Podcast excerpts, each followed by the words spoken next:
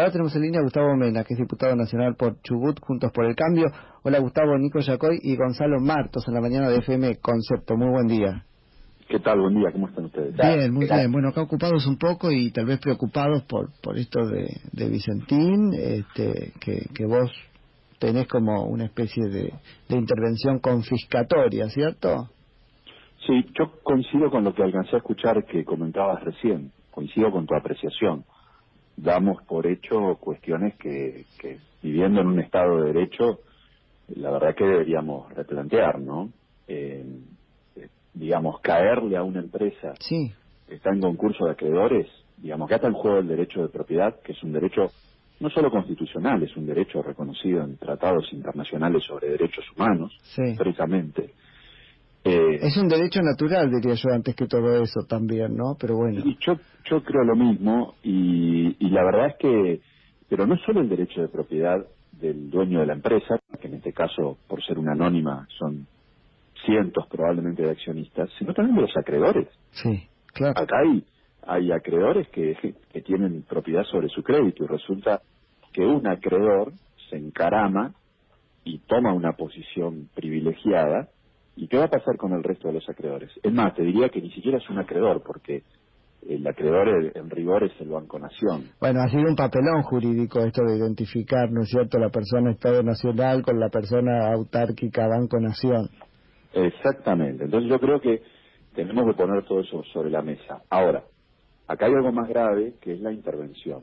La expropiación, uno podría decir, bueno, en términos constitucionales está prevista la figura, podríamos discutir desde un punto de vista político la procedencia o no. Yo, por supuesto, te adelanto que no estoy de acuerdo. Más, diría que la, la, figura de la expropiación prevista en la Constitución eh, estuvo, eh, está contemplada para otra cosa, ¿no? Muy pegada a aquella famosa cláusula del progreso que permite sí. que Argentina se desarrollara, y que, o sea, estaba prevista para, para expropiar activos para poder desarrollar vías férreas, puertos, caminos, este, y todo lo que implicó el desarrollo de la Argentina, no para, expro para expropiar el capital accionario de las empresas privadas. Pero, pero es otra y, y, y, además, Gustavo, es una cláusula que tiene más la forma de este, una, una garantía que una válvula de excusa, ¿no? Y, y tratar de meter ahí cualquier cosa, tiene que ser interpretada recontra restrictivamente. Absolutamente. La expropiación en definitiva que es, es una compra forzosa. Sí. Este, y la verdad es que, que además entonces hay que pensar también en, en pagar. Y yo coincido en lo que vos decías recién, porque se da por hecho que, que bueno, que uno puede meterse como quiere en una empresa, y bueno, y si la hacemos cooperativa, se la damos a sí, sí. igual, como si fuera... O quién se mete conmigo, ¿viste? Ah, bueno, traigo a los cooperativistas de bus y te, estamos todos contentos, traigo... Es un drama. Claro, pero ¿quién, ¿quién lo paga? ¿Con los fondos de quién? Nosotros acá en la provincia de Chubut tenemos una situación que se han llegado a acumular tres sueldos adeudados a los empleados públicos. Y lo pongo como ejemplo porque eh, allí, ya que hablamos de constitución, también está previsto el auxilio federal para un Estado provincial que más allá de la pésima administración irresponsable que llevó a esta situación de las autoridades provinciales, forma parte del país. Resulta que para auxiliar a la provincia no hay recursos, pero Claro. para meterse con una empresa privada que tiene, por supuesto, mucho menos empleados y además lo que pasa acá en Chubut repercute sobre 600.000 habitantes que no reciben los servicios de salud, de educación, de justicia. Bueno, pero lo que yo te decía, la intervención es lo, lo grave porque eso ya nos pone en el plano absoluto de la ilegalidad. Yo digo, eh, yo decía, hay un triple avasallamiento allí y alguien me corrigió, hay un cuádruple avasallamiento. A ver. El derecho de propiedad, por supuesto, ¿no? Te cae este un, un interventor y te dice, eh, salga de acá que yo me voy a hacer cargo de, de su empresa, porque eso es lo que implica la intervención. Eh, si bien en los papeles el dueño sigue siendo dueño, hasta que no se la expropie, en los hechos este, vos tenés un tipo sentado Sí. administrando lo tuyo. Luego el derecho de asociación. El derecho de asociación es un derecho también esencial. Yo me puedo asociar con vos y con otro grupo de gente para formar un club, una entidad que, que haga, digamos, ayuda social y también con una, con una finalidad comercial. Y una de las este, elementos esenciales de ese derecho es que nosotros nombremos libremente quién va a administrar esa empresa, es quién va a pagar los cheques, quién va a decidir la contratación de personas, de proveedores, qué inversión privilegiar, eh, qué cosas vender eventualmente. Bueno, eso es un, es un derecho que está íntimamente ligado al de asociación, es decir, que nosotros digamos, bueno, mira... Si no sería una cáscara vacía el derecho de asociación, es, es crearla y administrarla, porque si no, ¿para qué la creo? Absolutamente, y en ese derecho eh, nosotros libremente decimos quién, uno de nosotros, contratamos a un tercero. Resulta que acá, por un decretazo, el presidente se nos mete en la sociedad y nos corre a nuestros administradores, malos o buenos, son malos como también escuché que decían ustedes. Primero, el propio socio se va a ser el interesado en removerlo, este, puede incluso los organismos de control pedir la remoción, puede eh, el síndico pedir la remoción, ahora en un concurso, bueno, este, resulta que eso es, es este, aniquila el derecho de asociación. En tercer lugar, el avasallamiento al Poder Judicial, justamente ligado a esto. En la ley de sociedades la intervención está prevista, pero ¿quién la resuelve? Un juez, es una facultad judicial. Si querés ir más allá... Esto vale como arrogarse el conocimiento de una causa pendiente, tanto como eso en los términos de la Constitución. Absolutamente, artículo 109 de la Constitución. Y en este caso más que nunca, porque además, más allá de la ley de sociedades, esta es una sociedad que está con un concurso preventivo. Concurso preventivo, que en primer lugar significa una, un mecanismo judicial para salvar a una empresa, no para, para liquidarla, ¿sí? Pero, pero salvarla mediante qué forma? Acuerdos entre la empresa deudora y los acreedores supervisados por un síndico y por un juez. Sí. Eh, y ese juez del concurso tiene atribuciones eventualmente para intervenir. De hecho, ya está bajo vigilancia una sociedad concursada. El síndico vigila la administración. Así Y la cuarta, la, el cuarto avasallamiento, que, que, que, no es menor, es el federal, porque esto está bajo conocimiento de la justicia provincial, de la justicia de Santa Fe. cuando piensa en, intervención federal, piensa en la medida extrema y demás. Pero acá, el Estado Nacional se inmiscuye no solo en lo que es competencia del Poder Judicial, sino en lo que es competencia del Poder Judicial de una provincia, que tiene su autonomía, tiene sus propias instituciones.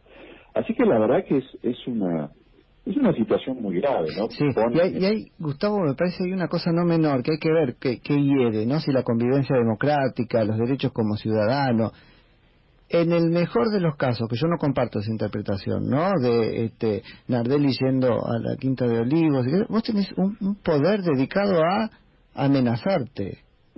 Porque después dicen, bueno, no, capaz llegamos a una solución, pero te tiró por una cadena nacional de hecho, la expropiación, te aplastó, te puso de rodillas y te hizo ir a la casa de, este, de gobierno o a la Quinta de Olivos. Esa no es la relación poder ciudadano en una república. No, absolutamente, absolutamente. Y esto más allá de, la verdad, imagínate, uno que vive en Patagonia, defende absolutamente las características de, la empresa y demás. Acá no se trata de defender una empresa. Si la empresa ha cometido hechos irregulares, está la justicia penal. Si en el tema de su desenvolvimiento comercial, evidentemente esto es un dato, ¿no? Que hay una fortuna bueno, están los mecanismos judiciales para recuperar los créditos, incluida la figura del concurso preventivo, e incluida otras en las que puede derivar un concurso preventivo. Estamos desbaratando, desbaratando todo eso y con todo el peso del Estado, como vos mencionás, este, también, eh, bueno, se condiciona esa, esa relación. Y yo creo también, eh, insisto en esto, se desatiende la situación de otros acreedores. ¿Cómo se sentirá un chacarero que tiene un crédito no de estos multimillonarios, pero que es su patrimonio cuando eh, una parte acreedora, en teoría, más allá de esta distinción entre banco y Estado Nacional, está ahí involucrada diciendo, bueno, con la empresa vamos a hacer esto, lo otro se la vamos a dar a este o aquel, que cooperativa, que no cooperativa. Esa persona ciertamente también debe sentirse este, totalmente en vilo, desamparada, porque dice, bueno, ¿y, mi parte qué? ¿Y lo mío qué? ¿Quién, quién va a encargarse de eso? Yo creo que eh, e, es una situación que pone una inseguridad tremenda porque además los argumentos que se invocan, eh, digamos, son traspolables a, yo diría, hay 40.000 empresas, se dice, que podrían estar en situación de concurso preventivo en la Argentina. Entonces, eh, creo que, que el mensaje es muy malo, ¿no? Gustavo, yo te quiero preguntar, ¿se escucha bien? ¿Me escucha bien, Gustavo, no? Sí, sí, Perfecto. Eh, ¿Esto eh, está en agenda? ¿Saben cuándo tratarlo esto en, el Congreso? digamos, ¿cuál es la posición de la oposición? ¿Qué, ¿Qué es lo que quieren lograr ustedes ante esta, por lo menos, intención de intervenir de manera claramente poco constitucional? Nosotros estamos rotundamente en contra por el fondo y por la forma. Eh, acá hay dos, dos aspectos. Uno es la expropiación, en, ese, en esa materia al día de hoy, como pasa con tantas otras iniciativas del gobierno, hay una parte retórica, pero después no hay un proyecto concreto. Eh, se viene hablando de reforma judicial desde diciembre y nunca hubo un proyecto, por ejemplo, y así con tantas otras cosas. Sí, Visto lo mismo. Está la versión de que entraría el proyecto por el Senado.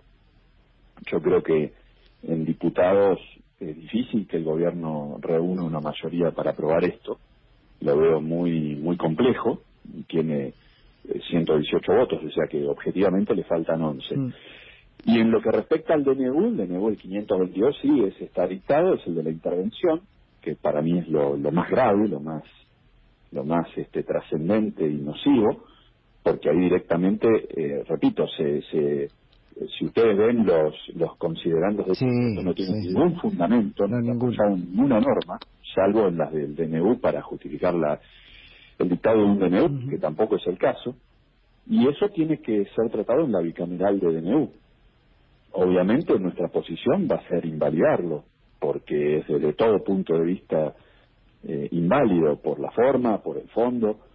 Eh, veremos, ahí tiene la, la prerrogativa el presidente de la comisión de convocarla a este fin, si bien la ley habla, habla de un plazo de 10 días para, para su tratamiento, que lo vamos a hacer valer. Eh, y bueno, y, obviamente nosotros este, vamos a propiciar la invalidez.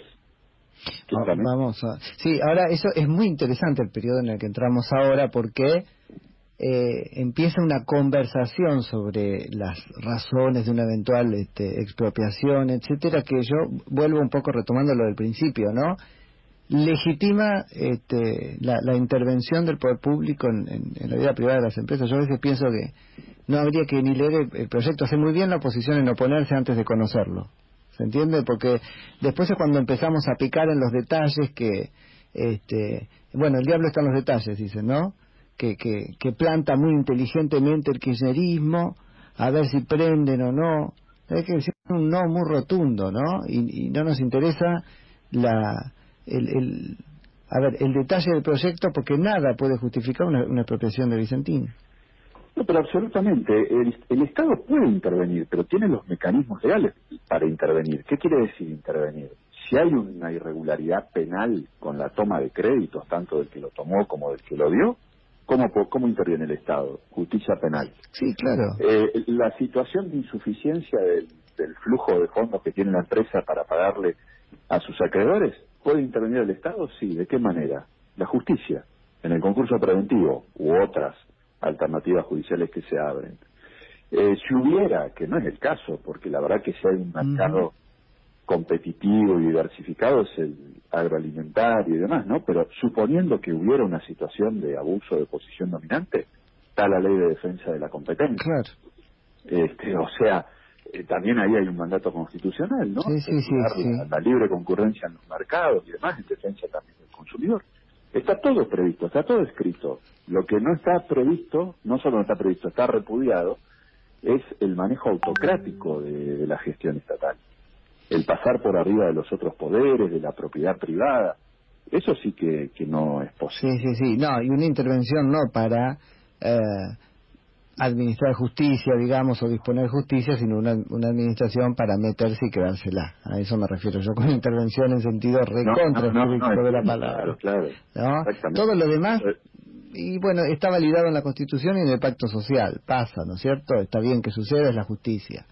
Acá se está pensando en una intervención de, de, otro tipo, en un meterse, y volvemos a ver, no sé qué te parece esto, Gustavo, volvemos a ver esa táctica tan propia del kirchnerismo que es involucrarse en la minucia de la vida de